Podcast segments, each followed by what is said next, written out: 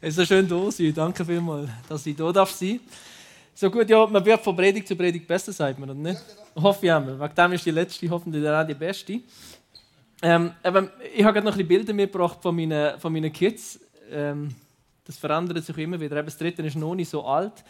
Und das sind die zwei Älteren. Ah, zwischen den Stühlen, das ist der Given, der ist jetzt fünf, und Noe ist zwei, das stimmt mit einem guten Hut. Und ein guter Morgen läuft bei mir so ab, dass ich aufstand und sie noch nicht wach sind. Kann ich das Halleluja hören, wie jemand das auch so feiert ich. Weil es ist so schön, dann kannst du mal deine Bedürfnisse gehen und die Sachen machen, die du gut findest. Bei mir fängt das Tag dann einfach da mit einem Kaffee und ein bisschen Ruhe. Die nicht so guten Morgen sind auch gut, aber halt ein bisschen anders ist, wenn ich aufwache von dem Kind dann musst du sehr schnell wissen, wer braucht was und musst allen das geben, was sie brauchen und dann funktioniert es eigentlich auch ganz easy. Also die Kleine will Milch, er will irgendein Brot und ich will immer noch einen Kaffee. Ich bin dann halt einfach der Letzte in der Reihe. Und Ellie, das ist die Kleinste, das ist eben die, die der Kleusel gerade erzählt hat, die hat noch nicht so viel Bedürfnis. Ähm, die sind alle immer noch bei der Mama. Die Mama kann ihre Probleme lösen und die schlafen meistens noch ein bisschen länger, weil die haben ja auch ihre Unterbrüche in der Nacht. Ähm, und irgendwann dann einmal, wenn das alles gut läuft, dann ist einmal eine Viertelstunde Frieden. Und plötzlich kommt der nächste Wunsch. Das ist wie bei uns allen, oder? Es ist im Moment gut und dann wollen wir das Nächste. Und meistens der Given, mein Ältester, sagt dann, Papa, ich will irgendeine Frucht. Zum Beispiel ein Kiwi. Er hat dann oft sehr spezifische Wünsche, das hat er wahrscheinlich von mir. Ich weiß auch ziemlich genau, was ich will. Meine Frau auch. Ich kann es dann rauskommen bei den eigenen Kind. Und er sagt dann, okay, Papa, ich will ein Kiwi. Und die Neue, die Kleine, sagt dann, ich auch oder? Also in ihrem Vokabular halt. Und ich gehe dann als guter Vater in die Küche und suche die Kiwi und merke dann, ja, ich müsste eigentlich zwei haben, aber ich habe nur eine. Du weißt, wo das anführt? In eine Katastrophe. Du kannst nämlich machen, was du willst, du verlierst. Ich kann sie präzise vor ihren Augen durch zwei schneiden, dass beide genau gleich viel bekommen. Katastrophe. Ich kann einen Dino daraus schnitzen. Oder zumindest probieren. Katastrophe. Es ist völlig egal, was ich mache. Es ist ein gebrauchter Tag. Teilen funktioniert extrem gut, wenn es genug hat. Wenn es genug hat, teilen sogar Kinder ihre Süßigkeiten. Dann werden es am 31. vielleicht auch in der Nachbarschaft wieder sehen. Wenn es genug hat, teilen Kinder ihre Süßigkeiten. Aber wenn es nur der Anschein macht, es könnte sein, dass es nicht langt, dann gibt es Krieg.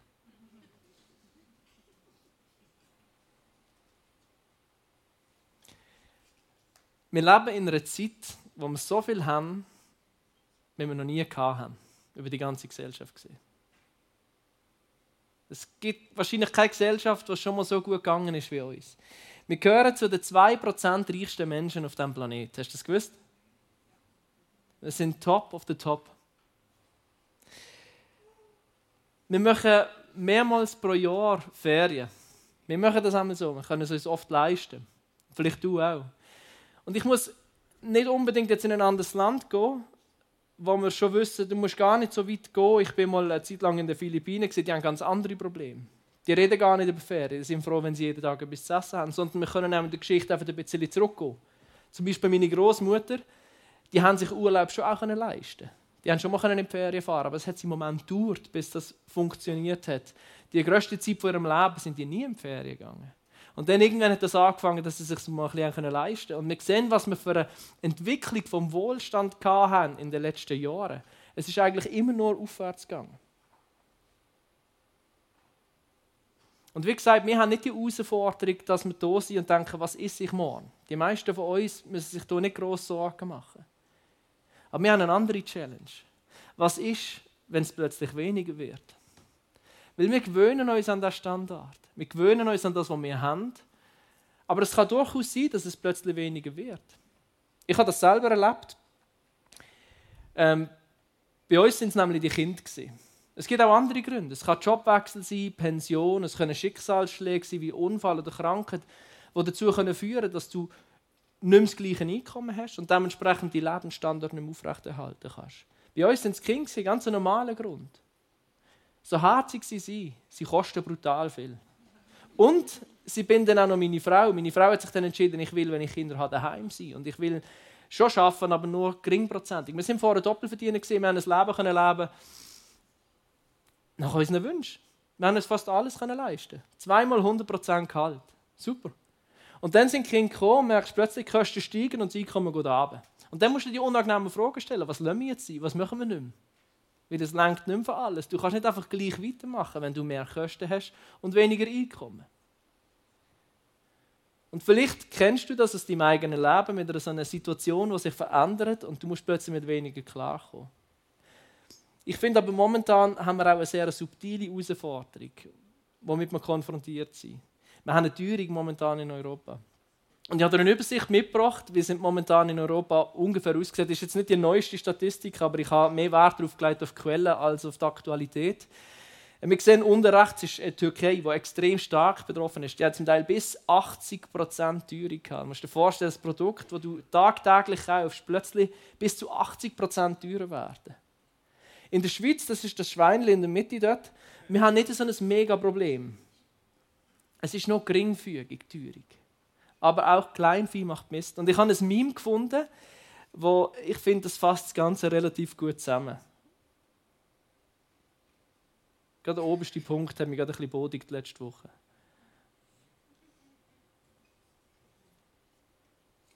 Wenigstens bleibt mein Lohn gleich, weil Stabilität, Leute, Stabilität ist wichtig im Leben, okay? Es ist eine subtile Herausforderung.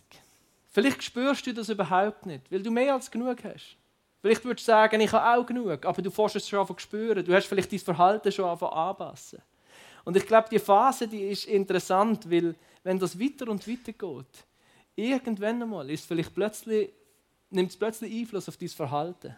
Und ich glaube, es ist spannend, wenn wir uns damit auseinandersetzen, was ist, wenn es nicht mehr aufwärts geht, das, was wir die meisten von uns Leben lang erlebt haben, sondern plötzlich abwärts geht. Können wir mit dem umgehen? Was passiert in uns? Was für Gefühle kommen in uns auf? Ich will heute nicht Pessimismus predigen. Mir geht es darum, dass, dass wir Freiheit dürfen verspüren im Umgang mit unserem Hab und Gut, das wir haben. Und zwar nicht nur dann, wenn es aufwärts geht, sondern dass wir auch dann Freiheit und Gelassenheit dürfen erleben, wenn es abwärts geht. Ich glaube, das ist die große Challenge für uns. Der Punkt ist, wenn es abwärts geht, dann kann ich dir etwas versprechen. Du wirst entscheiden. Die Frage ist nur, machst du es bewusst oder machst du es unbewusst? Aber du wirst deine Entscheidungen treffen. Lass uns jetzt dafür sorgen, dass wir, wenn es soweit ist, oder vielleicht schon heute, bewusste Entscheidungen treffen können, die uns eine sichere Basis geben, dass wir ruhig und gelassen können weiterleben können, auch wenn es eng wird. Jesus haltet eine Predigt, eine von seinen grössten Predigten allumfassend, die Bergpredigt. Und in dieser Bergpredigt, Klaus hat es vorher erraten, redet Jesus auch oft über Geld, über Besitz, über unser Hab und Gut. Warum? Da komme ich später noch drauf. Ähm, aber was ich zuerst gerne machen würde, weil wir leben doch in der Schweiz, oder? Und wir reden nicht über Geld, oder macht man es in Bern anders? Aber in Basel sagt man, wenn ich Geld habe, ich zeige es nicht mal. Unsere Reichen sind sehr zurückgezogen. Die haben nur ihre Initialen auf dem Klingelschild. Die wollen gar nicht wissen, dass, die wollen gar nicht, dass jemand weiß, wie du heißt. Dass du in diesem schönen Haus lebst. Man hat das Geld, aber wir reden nicht darüber. Und jetzt komme ich und stand dafür und rede über Geld. Und das löst in dir irgendetwas aus. Und ich weiß nicht, ob es positiv oder negativ ist. Vielleicht hast du so einen Reflex, dass du denkst, äh, Vielleicht aus gutem Grund, vielleicht aufgrund von irgendwelchen Erfahrungen, die du gemacht hast. Aber ich will dich zu Folgendem einladen. Leute, einen Moment Zeit nehmen und Gott unsere Herzen anheben. Weil am Schluss von der Predigt wird ich Gott Raum geben, dass er zu dir schwätzt. Und ich glaube, was du kannst machen, ist ihm dein Herz anheben. Dass, dass es offen wird, dass es weich wird und dass er das Recht bekommt, in dein Herz hineinzuschwätzen, in deiner Situation. Vater, wir sind hier vor dir. Und wir haben dir alles an. Was das Thema Besitz, Geld, Hab und Gut in uns auslöst. All die Erfahrungen, all die Sorgen, all die Sorglosigkeit, all das, was wir schon in die Schublade gelegt haben und zugemacht haben, im Sinne von, wir haben es verstanden, Das geben wir dir alles an. Du kennst uns, du liebst uns und du weißt, was du mit uns an willst. Und so haben wir dir unsere Herzen an, dass du heute uns kannst zeigen wo der Weg für uns durchgeht. Amen. Wir steigen nie in Bergpredigt, das ist ein längerer Text. Aber ich glaube, es ist wichtig, dass wir diesen Text uns gönnen, dass wir den verstehen, weil es so eine wichtige Basis ist für alles, was nachher kommt. Jesus sagt, sorgt euch nicht um euer tägliches Leben. Darum, ob ihr genug zu essen, zu trinken und anzuziehen habt. Besteht das Leben nicht aus mehr als nur aus Essen und Kleidung? Schaut die Vögel an. Sie müssen weder säen, noch ernten, noch Vorräte sammeln, denn euer himmlischer Vater sorgt für sie. Und ihr seid ihm doch so viel wichtiger als sie. Können all eure Sorgen euer Leben auch nur um einen einzigen Augenblick verlängern? Nein. Und warum sorgt ihr euch um eure Kleider? Schaut die Lilien an, wie sie wachsen. Sie arbeiten nicht und nähen sich keine Kleider. Trotzdem war selbst König Salomo in seiner ganzen Pracht nicht so herrlich gekleidet wie sie. Wenn sich Gott so wunderbar um die Blumen kümmert, die heute aufblühen morgen schon wieder verwelkt sind, wie viel mehr kümmert er sich dann um euch? Euer Glaube ist so klein. Hört auf, euch Sorgen zu machen um euer Essen und Trinken oder um eure Kleidung. Warum wollt ihr leben wie die Menschen, die Gott nicht kennen, die diese Dinge für so wichtig nehmen? Euer himmlischer Vater kennt eure Bedürfnisse. Macht das Reich Gottes zu eurem wichtigsten Anliegen. Lebt in Gottes Gerechtigkeit und er wird euch all das geben, was ihr braucht.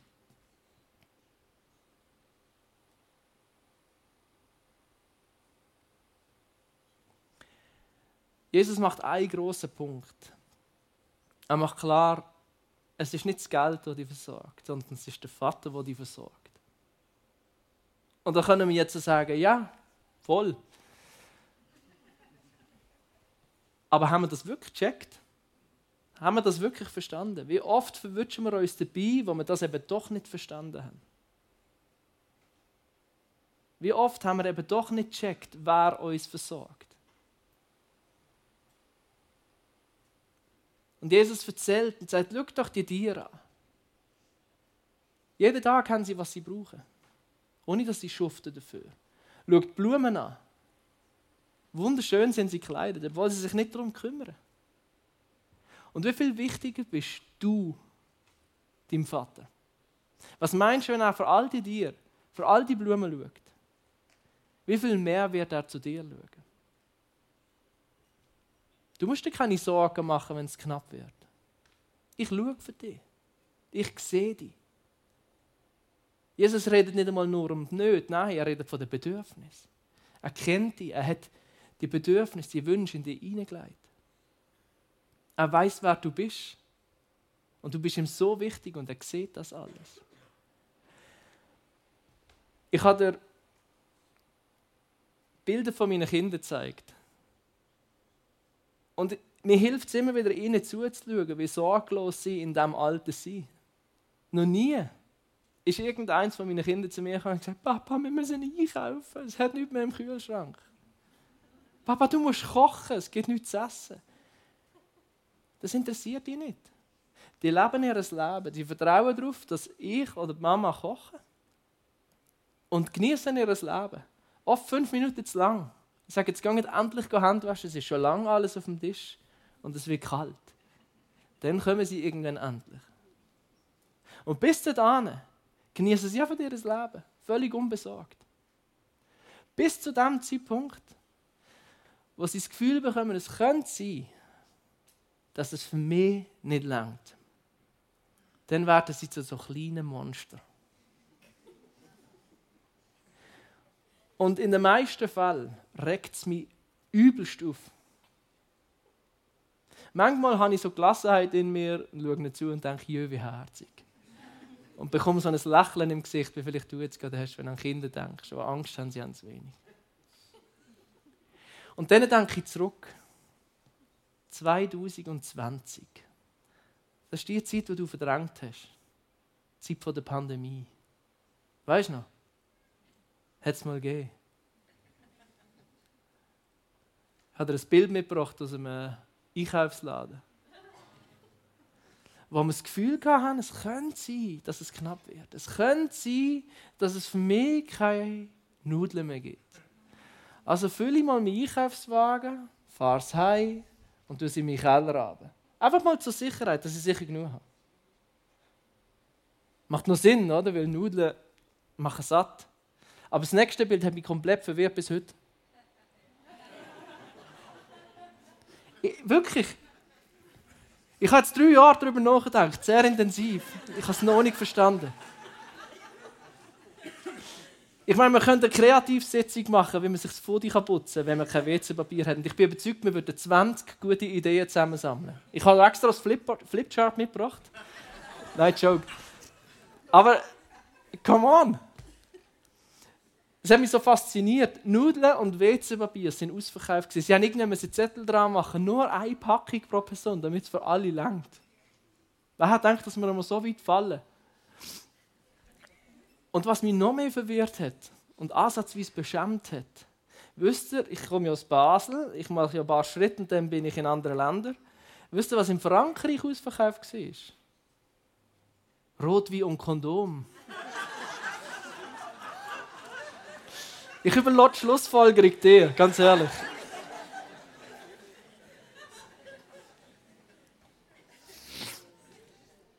Wir können gelassen zurückschauen auf die Zeit, weil es ist nie eng geworden. Leute, das ehrlich sein, wir haben nicht gehungert in dieser Zeit. Die meisten hoffentlich. Und es ist immer wieder Neues gekommen. Aber es gibt wirklich Situationen, wo sich das Gefühl bestätigt und es langt wirklich nicht mehr. Und dann eskaliert es in die nächste Stufe. Dann geht es über in Plünderungen. Und ich habe dir ein aktuelles Bild mitgebracht wie das zu und her geht. Dann kommt eine Kompromisslosigkeit und eine Brutalität und der Egoismus in uns auf. Wenn es wirklich nicht mehr langt, dann werden wir brutal. Und ich glaube, es bleibt für uns eine Herausforderung. Weil diesen Reflex entdecken wir immer wieder in uns. Uns immer wieder mit dem Thema Geld auseinanderzusetzen. Weil das uns immer wieder dort anführt, was uns zeigt, wo vertrauen wir eben nicht darauf, dass er uns versorgt. Wo kommen wir immer wieder am Punkt, wo wir uns selber versorgen. Wo wir uns eben doch Sorgen um unser alltägliches Leben machen, anstatt um sein Reich.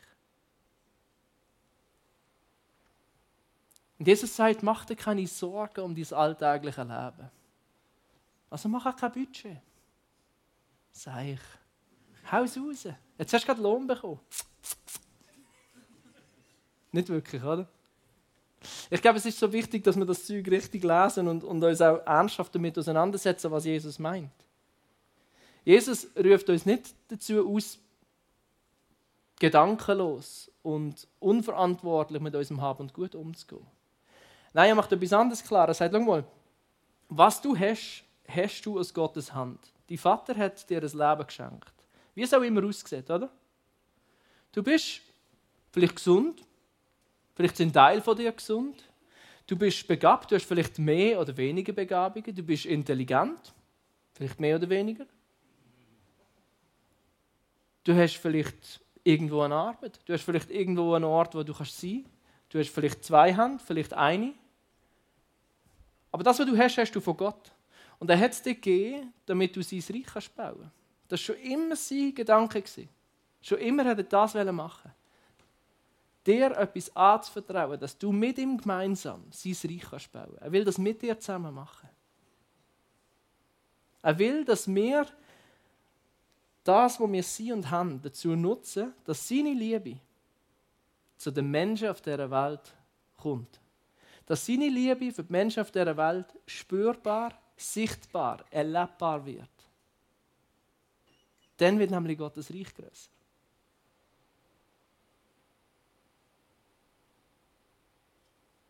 Jesus sagt, und das ist ein Satz, den ich mir immer wieder neu aufschreibe. Wenn du das machst, wenn du mein Reich baust, baue ich dies. Hast du das gehört? Wenn du Gottes Reich baust, baut er dein Reich dann musst du es nicht selber machen. Das ist so eine geniale Zusage. Wenn du für sein Reich gehst, schau für dies. Dann musst du nicht selber Ich finde das so befreiend und entlastend. Jesus haut den zweiten aus in der Bergpredigt. Sammelt keine Reichtümer hier auf der Erde an, wo Motten oder Rotzi zerfressen können. Oder Diebe einbrechen und sie stehlen können. Sammelt eure Reichtümer im Himmel, wo sie weder von Motten noch vor Rost zerfressen werden und vor Dieben sicher sind. Denn wo dein Reichtum ist, da ist auch dein Herz.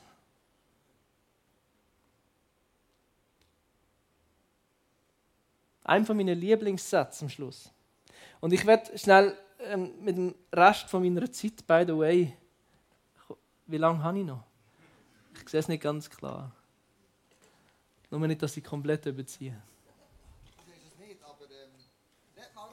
Red mal noch ein bisschen. Also, der Klaus ist schuld, weil ich, ich habe ich hab wirklich lange schwätzen. Ich versuche es kurz zu machen. Worauf, worauf ich jetzt nicht eingehe, ist die ganze Thematik, wie wir Schätze im Himmel sammeln. Weil wir haben, äh, die haben ja auch einen YouTube-Channel als ICF Bern, wir haben auch als ICF Basel einen YouTube-Channel. Ich habe mal eine Predigt zu diesem Thema «Investieren richtig», wo ich genau mit dieser Frage auseinandersetze, ja, wie mache ich jetzt das konkret? Wie sammle ich Schätze im Himmel? Wie kann ich das morgen machen? Schätze im Himmel sammeln. Mir geht es um den letzten Satz. Es ist einer meiner Lieblingssätze, wo Jesus sagt, dort, wo die Reichtum ist, dort ist dein Herz. Dort, wo dein Geld ist, dort, wo dein Habend gut ist, dort ist dein Herz. Es zeigt nämlich etwas so Wichtiges. Es zeigt mehrere wichtige Sachen. Aber ein ganz wichtiger Punkt, und das zeigt, warum Jesus so viel über Geld geschwätzt hat. Der Kampf geht nicht um dein Geld, der Kampf geht um dein Herz. Das ist schon immer so gesehen. Du kannst die ganze Bibel durchschaffen. Es ist immer der Kampf ums Herz vom Mensch gewesen. Gott und Mensch sind zusammen gewesen. So wie es soll sein. Und dann ist die Sünde gekommen und hat den Keil hineingetrieben. Und Gott und Mensch sind auseinander. Und Gott hat immer wieder alles dafür da, dass der Mensch wieder näher zu ihm kommen kann. Und es ist eskaliert im Opfer von Jesus Christus, wo er sich selber hingibt, damit die Distanz für ein und alle Mal eliminiert wird. Aber es geht immer um das Herz, dass die Herzen zusammenfinden. Und Jesus ist so klar bei diesem Punkt. Sagt, es ist so ein entscheidender Kampf, weil niemand kann zwei Herren dienen. Immer wird er den einen hassen und den anderen lieben. Oder dem einen treu ergeben sein und den anderen verabscheuen. Ihr könnt nicht gleichzeitig Gott und dem Geld dienen. Und Jesus ist ganz offen mit uns Reichen. Er sagt, schaut, das ist, das ist ein Kampf von eurem Leben. Der ist nicht einfach. Das ist anspruchsvoll. Er macht andere Aussagen über uns Reiche, die so deutlich machen, wir sind gemeint. Wir sind gemeint.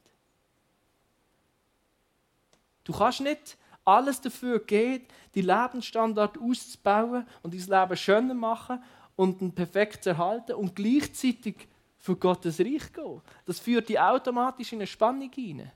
Und die macht Jesus auf. Und Jesus mahnt hier sehr deutlich. Und ich finde es wichtig, dass wir die Verse nicht abschwächen oder irgendwie so in die Bedeutungslosigkeit argumentieren. Das ist für uns, 2% reichste Menschen auf dieser Welt, eine große Herausforderung. Und wegen dem ist es wichtig, dass wir uns immer wieder damit befassen, was ist wirklich da drin? Wo stand ich wirklich? Was machen wir denn, wenn es eng wird? Was machen wir denn, wenn es weniger wird? Da kommt so viel Führen in uns. Und ich habe ich habe mir überlegt, wie kann ich das so praktisch wie möglich bringen? Wie kann ich die Gleichung von Jesus, dort wo die Richtung ist, dort ist auch dein Herz. Wie kann ich dir das so praktisch wie möglich zeigen, dass das wirklich kannst anfangen, anfangen bewegen Ich gehe immer wieder mal auf Websites von irgendwelchen Unternehmen. Es gibt einfach so Produkte, die mich faszinieren. Ich denke, das ist sicher eine geile Firma dahinter. Und dann gehe ich mal schauen, was macht die Firma aus, was schreibt sich die auf die Fahne. Und dann gehst du auf die Website und baust das über uns. Und dann kommst du meistens zu der Vision, zu der Mission, zu den Werten. Das haben wir als ICF ja auch. Wenn du nicht kennst, geh sie lesen. Das ist wichtig, weil das richtet das Unternehmen aus. Und es hilft, es ist zwar anstrengend, so ein Wertesystem zu bilden, ähm, und wenn es dann mal aufgeschrieben hast, denkst du dann, okay, jetzt steht das da und jetzt. Aber ich sage dir, wenn es hart auf hart geht, wenn es eng wird, ist so entscheidend zu wissen, was ist mir wirklich wichtig. Und das ist etwas, was wir für uns privat genau gleich machen können. Wir können angehen und ich mache das immer wieder und euch selber fragen, was ist mir wirklich wichtig? Wenn ich hart auf hart entscheiden muss.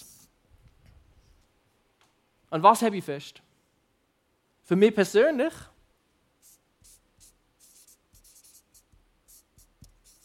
meine Familie. Für die gehe ich. Meine Frau, meine Kinder, meine Eltern, ihre Eltern. Für das kämpfe ich. Und wenn ich viel anderes muss sein, aber für das gehe ich. Freundschaften, Freunde sind mir so wichtig. Wenn man die, die Grenze von 30 sprengst und einmal äh, die eine Beziehung hat funktioniert und die andere nicht und da funktioniert es mit dem Kind und da nicht und dort gibt es andere Schicksalsschläge und du hast nicht mehr so viel Zeit, dann merkst du mal, wie anspruchsvoll es ist, funktionierende Freundschaften zu leben. Genieß es noch, wenn du noch nie in dieser Phase bist. Aber wie länger wie mehr ist, funktionieren die Freundschaften haben anspruchsvoll, aber für mich auch extrem wertvoll. Ich kämpfe für dich. Ich liebe mein Daheim.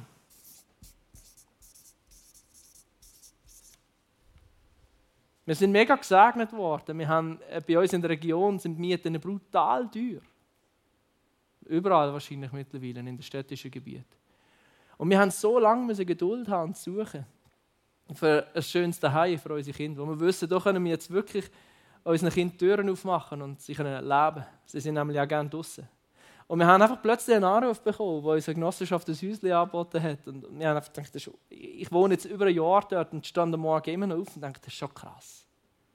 Und es ist so schön, es ist für uns wirklich ein Geschenk und ich liebe es. Und ich merke aber auch, es ist mir wichtig, weil das ist irgendwo auch eine Homebase oder? für meine Familie, für meine Freunde, für mein nächstes wichtiges Thema. Kirche. Wir haben als Familien entschieden, wir bauen Kirche. Völlig egal, ob die anderen rings um uns herum Lust haben oder nicht, kommen oder daheim bleiben, Sachen wichtiger haben als Kirche oder nicht. Ob wir Bock haben, ob es für uns anstrengend ist, ob es mit den Kindern schwieriger wird oder nicht. Wir bauen Kirche, weil wir glauben, es ist die Hoffnung dieser Welt. Wir glauben, es ist so eine wichtige Basis für Gottes Reich. Wenn die Kirche floriert, tut das der Gesellschaft unglaublich gut. Und was mir auch mehr und mehr wichtig wird, sind meine Nachbarn.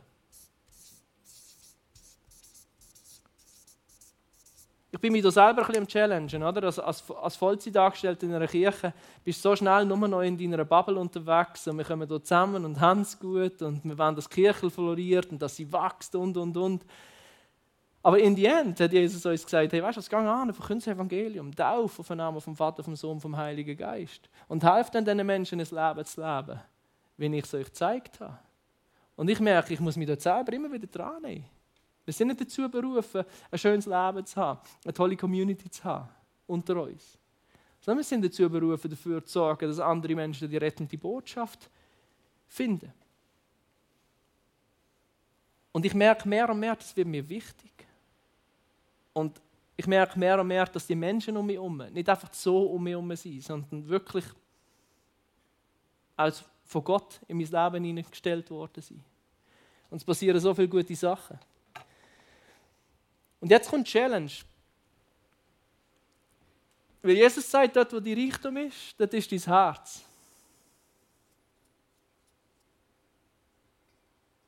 Jetzt kommt der nächste Schritt. Jetzt musst du deine Kontobewegungen ausdrucken. Druck einfach mal drei Monate aus. Und dann bild mal Kategorien. Wie viel Geld gibst du für was aus? Wie viel Geld gibst du für dein Daheim aus? Das ist mittlerweile echt viel geworden. Für dein Auto, für Ferien, für deine Kirche. Super spannendes Thema, sagen mir viele Leute, ich kann, ich kann mir den Zehnte nicht leisten. Ich denke, ich kann nicht. Wer kann sich das leisten? Es ist doch nur die Frage, ob ich dem Priorität gebe oder nicht. Wie viel Geld gebe ich für Kleider aus? Für Sport? Weiß doch nicht was. Find deine eigenen Kategorien und versuch es irgendwie aufzuteilen, dass es für dich Sinn macht. Und schreib es mal auf, weil das lohnt sich. Das Ding ist, das Gleiche Und ich finde das mittlerweile eben auch sehr hilfreich. Äh, kannst du auch mit Zeit machen. Du kannst mal so ein bisschen pro Woche aufschreiben, wie viel Zeit investiere ich in meine Familie, in meine Freunde, in meine Arbeit, in meine Hobbys, in meine Kirche, in weiß nicht was. Und ich kann das dort genau gleich machen. Es hilft mega, das zu machen, weil Jesus sagt, dort, wo der Reichtum ist, dort ist auch dein Herz. Jetzt tut sich nämlich eine Spannung auf. Bei mir stimmt das nämlich nicht genau überein. Ich merke, dass ich dort zum Teil Sachen höher gewichtet habe, die gar nicht da drin stehen.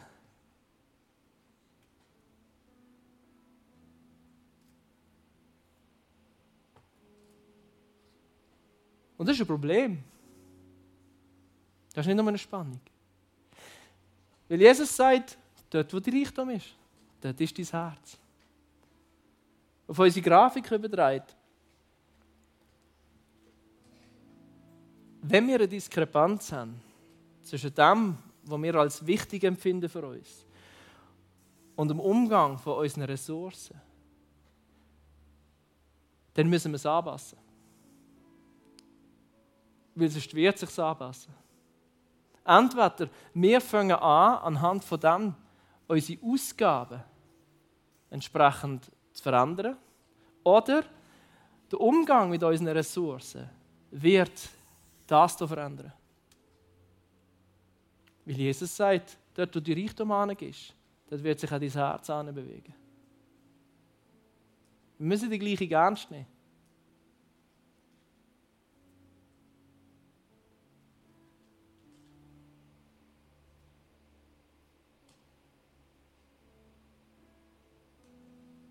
Ich will dich ermutigen, das einmal zu machen. Vielleicht bist du nicht so die analytische Persönlichkeit. Aber sage dir, es lohnt sich. Weil irgendwann kommst du vielleicht den Mangel rein. Und weißt du was, ich wünsche es nicht. Ich wünsche dir, dass dir gut geht. Und dass du Wohlstand darfst erleben Aber ich wünsche dir auch, dass du das Geheimnis im Mangel darfst entdecken wenn er nämlich kommt und Sachen hervorbringt, wo in dir sind. Jakobus schreibt das. Er schreibt, liebe Brüder, wenn in schweren, schwierigen Situationen, wie zum Beispiel, wenn das Geld knapp wird, euer Glaube geprüft wird, dann freut euch darüber. Natürliche Reaktion, oder? Ich merke es. Ich freue mich auch immer mega, wenn es schwierig wird. Denn wenn ihr euch darin bewährt, wächst eure Geduld. Und durch die Geduld werdet ihr bis zum Ende hindurchhalten. Dann wird euer Glaube zur vollen Reife gelangen und vollkommen sein. Und nichts wird euch fehlen. Und wegen dem, wenn es mal eng wird, verschließt dich nicht davor. Noch besser, mach heute etwas dafür, dass es eng werden und es dich nicht in die Enge führt.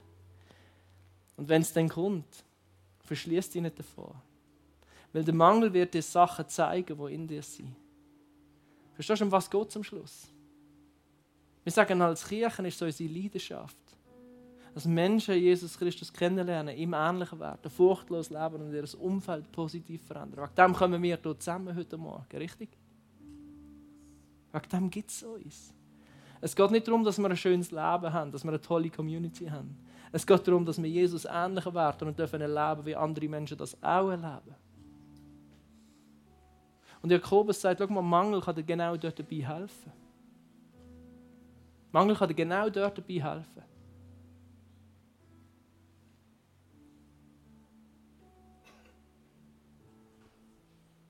Du willst sehen, was wirklich da ist. Gott wird dir Sachen aufzeigen, die raus müssen, die du vielleicht anders machen musst. Und dann wirst du einfach erleben, was es bedeutet, wenn Gott wirklich versorgt. Du wirst verstehen, was es wirklich heißt, wenn Gottes Reich grösser wird, mehr Platz in deinem Herz findet. Das sind die Phasen, wo du Jesus Christus wirklich ähnlicher wirst.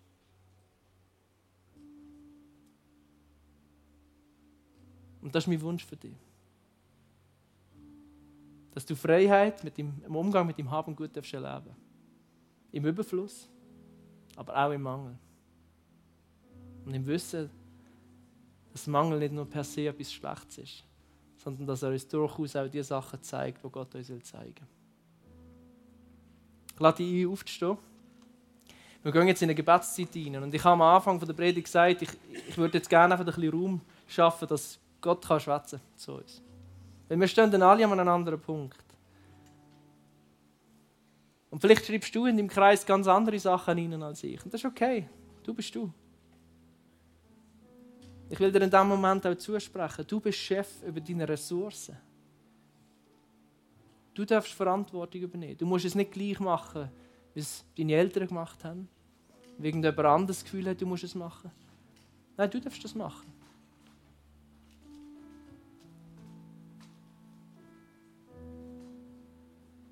Und Herr, wir stehen vor dir und du siehst gerade, was angeklungen hat in meinem Herzen.